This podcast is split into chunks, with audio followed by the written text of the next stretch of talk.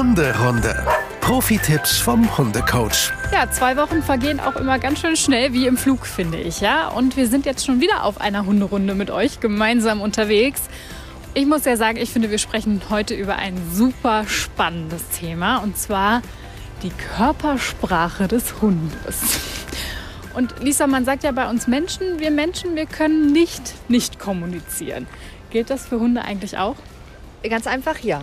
Gilt Okay. tatsächlich so, ja. Hunde kommunizieren auch immer über verschiedene Wege, die wir ja gleich einmal uns ganz genau angucken werden oder anhören werden. Aber auch Hunde kommunizieren immer. Wie spricht ein Hund denn überhaupt mit uns, Lisa? Ja, ein Hund hat verschiedene Wege zu kommunizieren. Es ist einmal über die Körperhaltung, über die Rutenspannung oder über die Rutenaktivität. Ja. Tatsächlich auch über die Gliedmaßenspannung. Sind die Gliedmaßen maximal durchgedrückt oder sind sie einfach weich beweglich? Die Ohren, die Augen, gesamt die Mimik, die Lefzen und damit auch ähm, die Zähne und auch die Nase. Aber auch über Lautstärke, das heißt über Bellen, Knurren oder andere, vielleicht Grunzgeräusche. Aber eben auch über den olfaktorischen, also über den Riechweg. Also diese olfaktorischen Dinge, da sprechen wir, glaube ich, noch mal in einer anderen Folge drüber. Ja. Ich glaube, eins der äh, Merkmale, die wirklich jeder kennt, ob Hundebesitzer oder nicht, ist ja dieses typische Schwanzwedeln. Und Ja. Ich habe das für mich irgendwie als was Positives abgespeichert. Aber kann das eigentlich auch noch mehr sein? Ja, absolut kann das mehr sein. Also ein Schwanzwedeln ist nur eine Art von erregbar sein Okay. oder Erregbarkeit. Ähm, ein Hund kann ja aus verschiedensten Gründen erregbar oder aufgeregt oder angespannt sein. Das kann sein, weil er sich aufs Essen freut. Das kann sein, weil er sich über den Besuch freut. Es kann sein, weil er sich über einen anderen Hund freut. Es kann aber auch sein, weil er den anderen Hund unangenehm, komisch findet. Auch dann ist er erregt. Vielleicht nicht auf eine positive Art. Kann eben halt auch aggressiv sein dann, ne? Ja, aggressiv ist immer so ein hartes Wort, finde ich. Aber zumindest kann es eine angespannte Erregung sein, die dann vielleicht zu einer ungewünschten Verhaltens, zu einem ungewünschten Verhaltensmuster führt. Okay. Ja, damit bin ich ja schon mal das perfekte Paradebeispiel dafür, dass ich Hunde nicht perfekt lesen kann. Ja, das ist auch Ähm. wirklich nicht einfach. Ne? Verschiedene Hunderassen, verschiedene Körpersprachen. Das ist, ähm, man sagt das immer so lapidar her, man muss dann einfach den Hund besser lesen lernen. Das ist wirklich nicht so einfach getan. Nala pirscht heute davon. Sie riecht wahrscheinlich eventuell den Regen, denn eventuell werden wir heute noch nee. nass auf unserer Hunderunde. Sie macht was anderes. Sie macht was anderes, okay. Siehst du, ich kann schon wieder nicht deuten. Ja, sie erledigt ihr Geschäft tief im Busch. Das ist in Ordnung. Okay, das ist in Ordnung. Wo setzen denn zum Beispiel Hunde die Gestik ein? Also Gestik ist ja Körperhaltung, Körperspannung.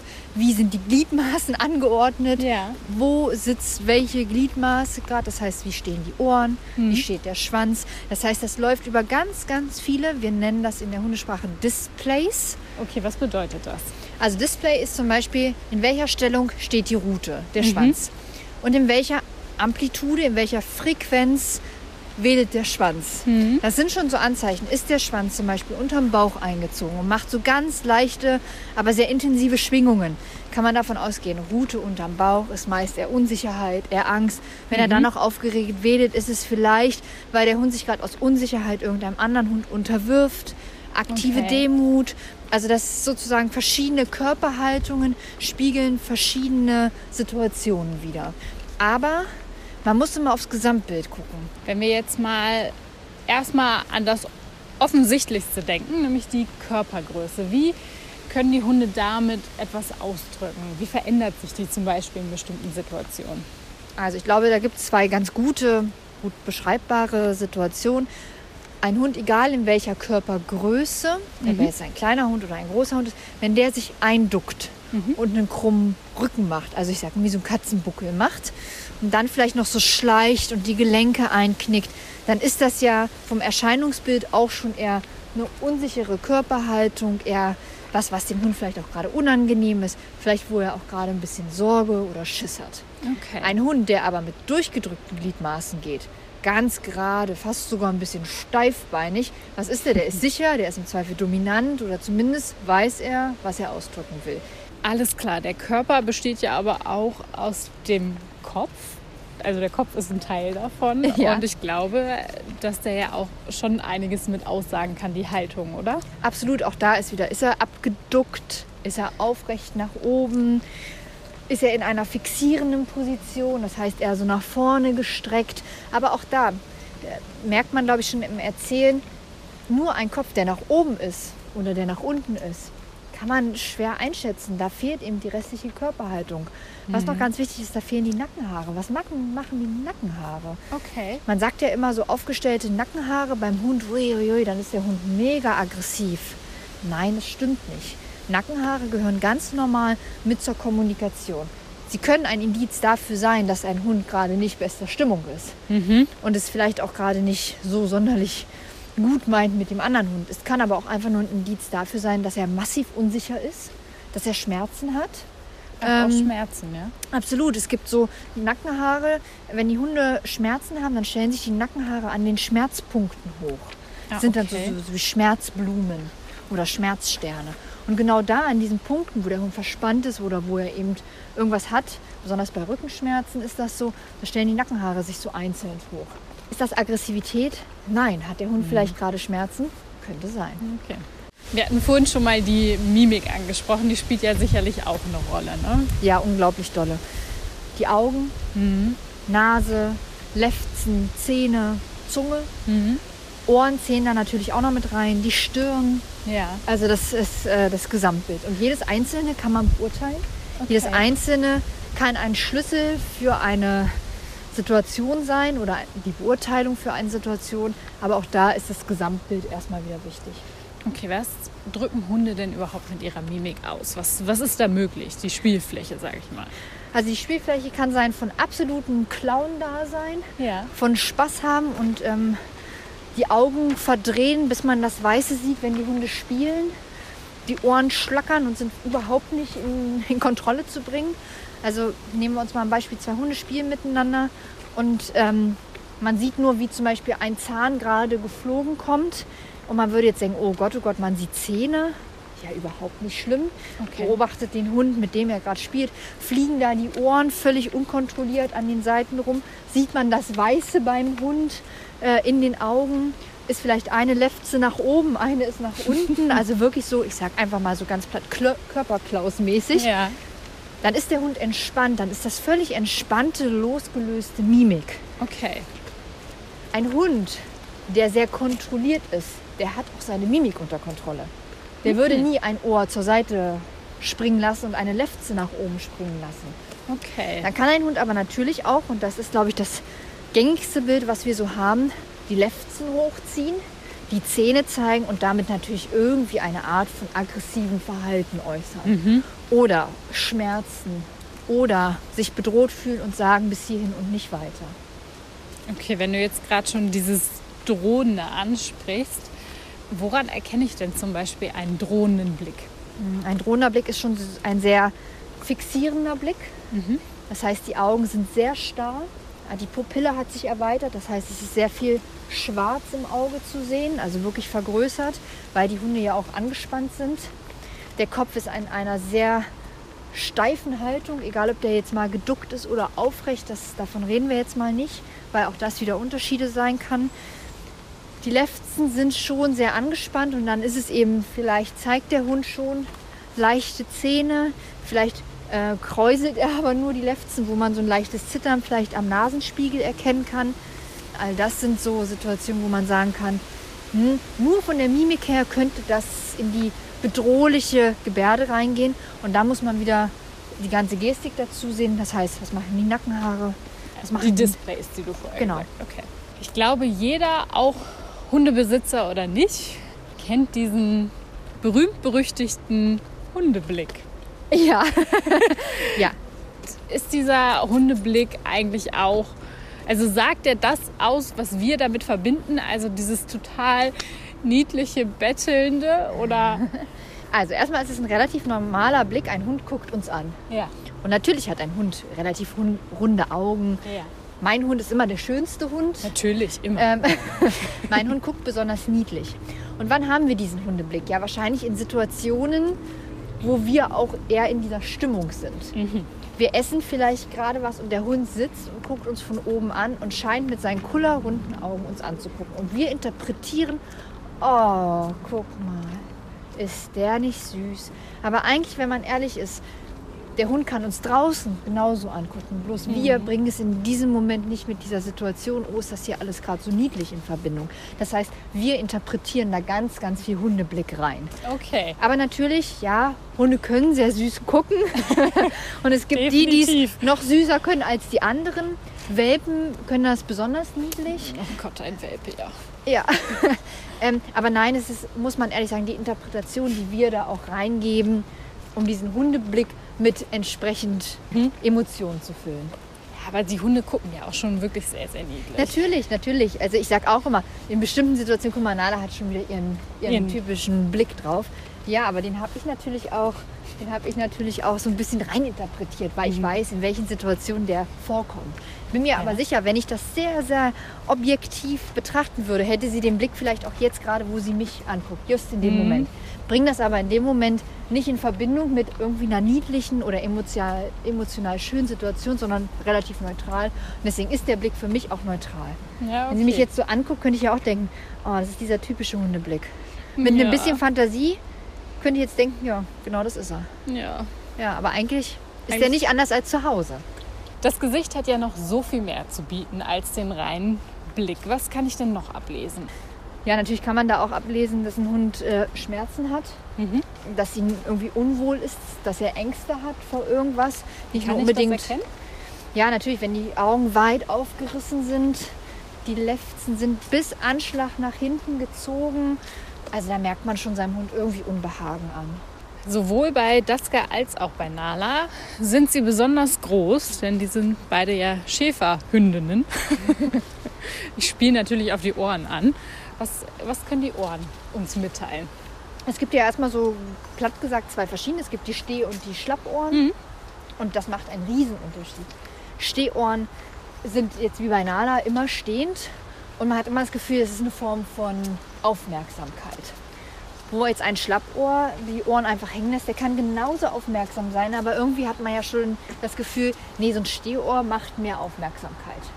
So ein Stehohr, wenn das aber weggeklappt ist, macht das automatisch auch mehr Unterwürfigkeit im Zweifel. Obwohl es beim Schlappohr genauso ist. So ein Schlappohr kann besser fliegen an den Seiten. Sieht immer sehr lustig aus. Ja, sieht sehr lustig aus. Kann so ein Stehohr nicht. So ein Stehohr ist immer sehr, ja, sehr auf Spannung, sage ich mal. Ne? Okay, wenn wir jetzt bei Nala bleiben und sie zieht jetzt zum Beispiel gerade ihre Ohren so ein bisschen zurück. Ja. Wofür steht das? Da steht, dass sie nach vorne hin nicht ganz sicher ist. Jetzt gerade hat sie da ein Fahrrad gesehen, haben sich die Ohren nach vorne gestellt. Da hat sie die Aufmerksamkeit komplett nach vorne gerichtet. Wenn sie jetzt da steht, stellt sie die Ohren zurück zu uns, weil sie so ein bisschen auf mich horcht, was gibt es für ein Kommando. Jetzt gerade steht sie da und fragt, gehen wir rechts lang, gehen wir links lang, gehen wir geradeaus. Das heißt, die Ohren sind nach hinten gestellt, um zu fragen, wann kommt das Kommando, wann sollen wir weitergehen. Und jetzt sage ich, okay. Und wenn jetzt das Okay kommt, dann stellt sie die Ohren nach vorne und weiß, okay, wir gehen jetzt einfach geradeaus weiter. Ich glaube, wir haben jetzt irgendwie grob schon mal alle körperlichen Merkmale einmal abgetan, oder? Ja, also so grob ja. Körpersprache ist halt wirklich sehr, sehr weitläufig, sehr umfassend. Das lässt sich nicht mit einfach so ein bisschen erklären. Aber ich glaube, so einen groben Einblick konnten wir jetzt ganz gut geben. Was mir immer wichtig ist, ähm, wenn Kunden bei mir Fragen haben, dann sage ich mal, schickt ein Video, schickt ein Bild, erklärt mir die Situation oder wir treffen uns mal. Dann kann ich euren Hund sehr, sehr gerne analysieren, einschätzen oder ihr schätzt euren Hund ein und ich sage, würde ich genauso sehen oder sehe ich anders. Und das mache nicht nur ich, ich denke, das machen alle Hundetrainer. Natürlich gibt es auch für uns Hundetrainer immer mal Hunde, die sind schlecht einzuschätzen, weil sie einfach in verschiedenen Situationen verschiedene Displays zeigen, die nicht immer so gut zusammenpassen und auch das Verhalten vielleicht nicht immer zum richtigen Display passt. Ja. Das macht es eben spannend. Also von daher scheut euch nicht da eure Hundeschulen zu fragen und zu sagen, hey, ich habe vielleicht einfach Probleme, meinen eigenen Hund zu lesen. Das ist überhaupt nicht schlimm, das ist keine Schande. Ich finde das eher gut, wenn das mir jemand sagt, weil die Leute total willig sind und da immer sehr, sehr gute Resultate bei rumkommen. Das ist doch schön.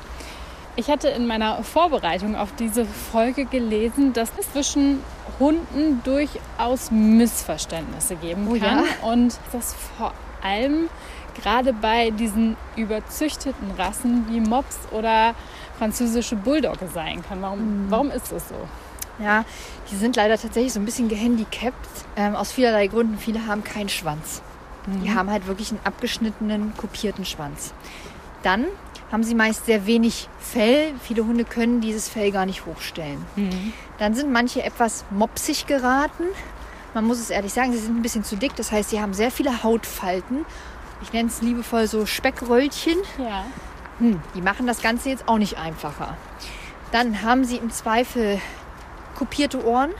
Das heißt, die Ohren stehen immer stramm nach oben und lassen sich im Zweifel nur wenig bewegen. Dann haben sie runde, aufgerissene Augen, für ihren Kopf viel zu groß und platte Nasen.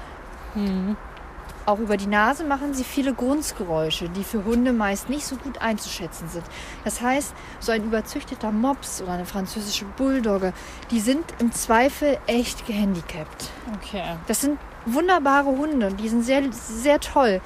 Aber eben für einen Hund, wie zum Beispiel Schäferhunde Mhm. oder allgemein Hütehunde oder auch Jagdhunde, die eben doch noch sehr betont auf Körpersprache arbeiten und auch viel daran ablesen.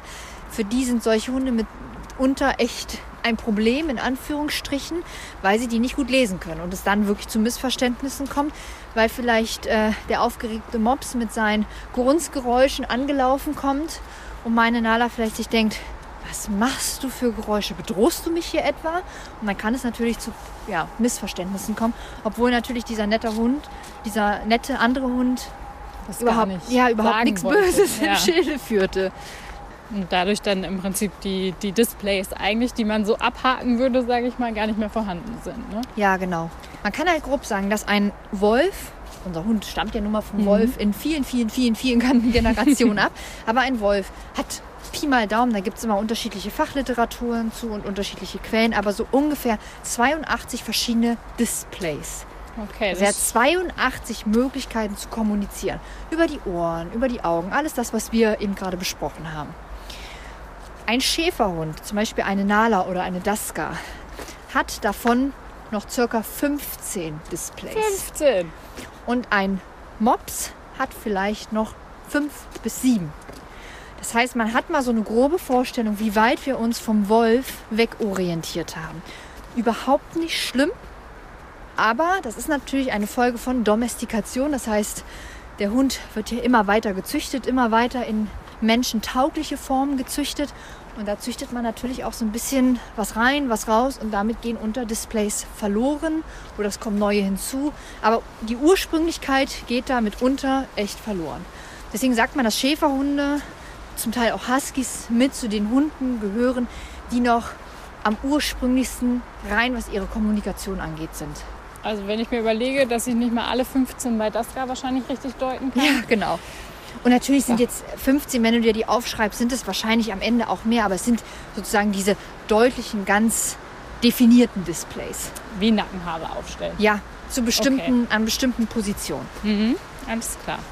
Okay, Lisa, zum Schluss würde ich ganz gerne noch so eine schnelle Runde mit dir machen. Und zwar habe ich mir ausgedacht, im Prinzip, ich gebe dir so typische Mimiken oder Gestiken eines Hundes und Ja. du antwortest relativ kurz und knapp, wofür das stehen kann. Natürlich gibt es wahrscheinlich immer noch Sachen, die auch dazu zutreffen können, aber es gibt ja wahrscheinlich bei dem einen oder anderen so eine eher eindeutige Richtung, in die Ja, es gehen okay, kann. ich probiere es. Okay, dann fange ich noch mal an mit kurzes Lecken mit der Zunge über die eigene Nase. Vielleicht schmeckt das Leckerli ganz gut. Ein Blick zur Seite. Aufmerksamkeit oder Unsicherheit, was da kommt. Hund klemmt seinen Schwanz ein. Unsicherheit und Angst. Hund geht auf seine Vorderpfoten runter. Vielleicht eine Spielaufforderung oder ein bisschen jagdliches Verhalten. Anheben der Vorderpfote. Äh, ganz oft ein bisschen betteln. Ja, vielen Dank, Lisa. Ich habe auf jeden Fall heute viel gelernt. Unter anderem, dass es den Hundeblick nicht wirklich gibt. Och Mensch. Ja. ja, und im Prinzip ist es eigentlich auch nochmal eine neue Sprache lernen. Ne? Die Sprache des Hundes zu verstehen. Absolut. absolut. Aber es macht total Spaß, die Sprache des Hundes äh, zu lernen und dann nehme ich sie auch zu verstehen. Ja, wunderbar. Dann würde ich sagen, hören wir uns in zwei Wochen wieder. Und wenn ihr uns bis dahin vermisst, dann schaut doch gerne mal bei Insta vorbei. Macht's gut. Bis zum nächsten Mal. Tschüss. Hunderunde. Eine Produktion von Antennen Niedersachsen.